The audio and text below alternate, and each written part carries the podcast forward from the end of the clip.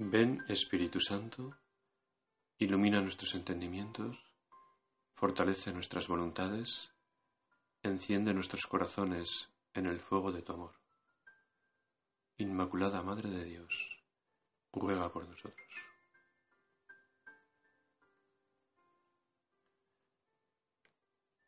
La liturgia nos regala pasajes de la Sagrada Escritura y oraciones para poder vivir este tiempo de Adviento de la mejor manera posible.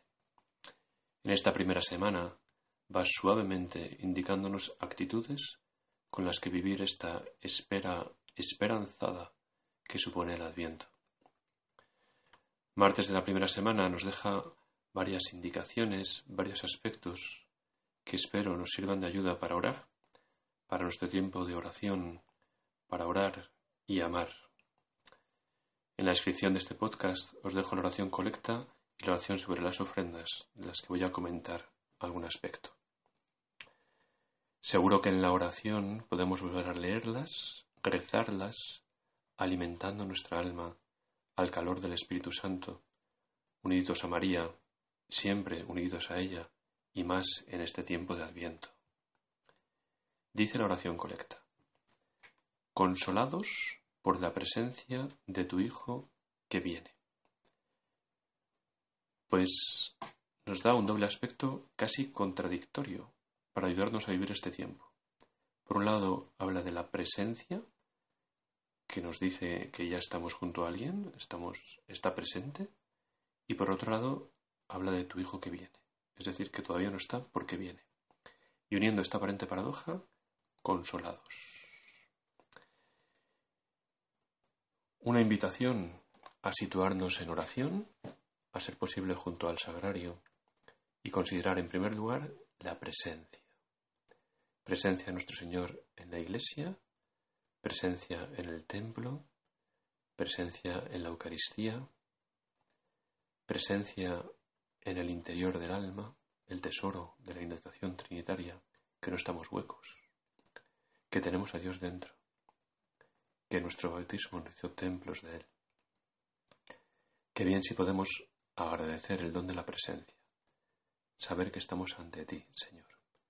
Primer punto de la oración, esa presencia, que por otro lado siempre es inicial en nuestra oración, ponernos en la presencia del Señor, pues agradecer, descubrir, valorar, disfrutar, consolarnos con la presencia del Señor.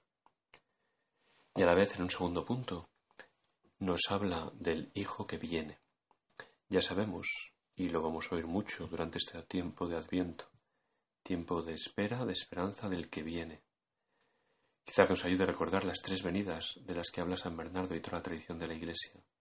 La venida definitiva del Señor al final de los tiempos, la venida del Hijo de Dios encarnado en Navidad y la venida de cada día de nuestro Señor esta tercera venida es donde quizás podamos enganchar ese consolados por la presencia.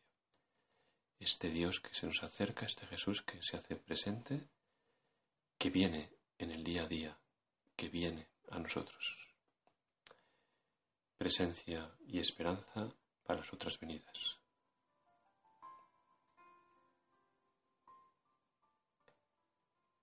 Y la oración sobre las ofrendas nos habla de la pobreza, conmover al Señor por medio de nuestra pobreza.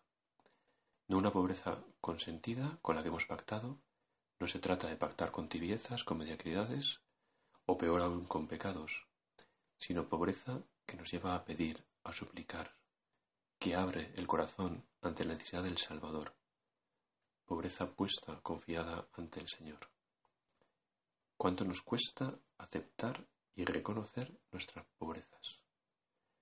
Cuánto bien nos puede hacer como preparación y como parte del tiempo de Adviento abrir el corazón y poner nuestra pobreza al descubierto ante Dios. Descubrir ante Él, quizás ante nosotros mismos, la pobreza que tenemos, nuestras debilidades. Señor, pobreza para rezar, pobreza para amar. Y Señor, acude compasivo en nuestra ayuda. Mirar Belén, así adelantándonos, y como preparación, Cristo nace en suma pobreza. para vivir pobre y para morir pobre, por acudir compasivo en ayuda del hombre. Desde la frase que pone San Ignacio de Loyola en la meditación de la contemplación, en la meditación de la encarnación, hagamos redención al género humano. Las entrañas misericordiosas de Dios se conmueven ante nuestra pobreza. Este tiempo de oración sea abrirnos confiados ante la presencia del que viene, suplicantes, dejar que nos llene de consuelo esta presencia que se apiada y conmueve ante nuestras tribulaciones. En el corazón de la Virgen Madre nos situamos y desde este refugio seguro vivimos nuestra oración.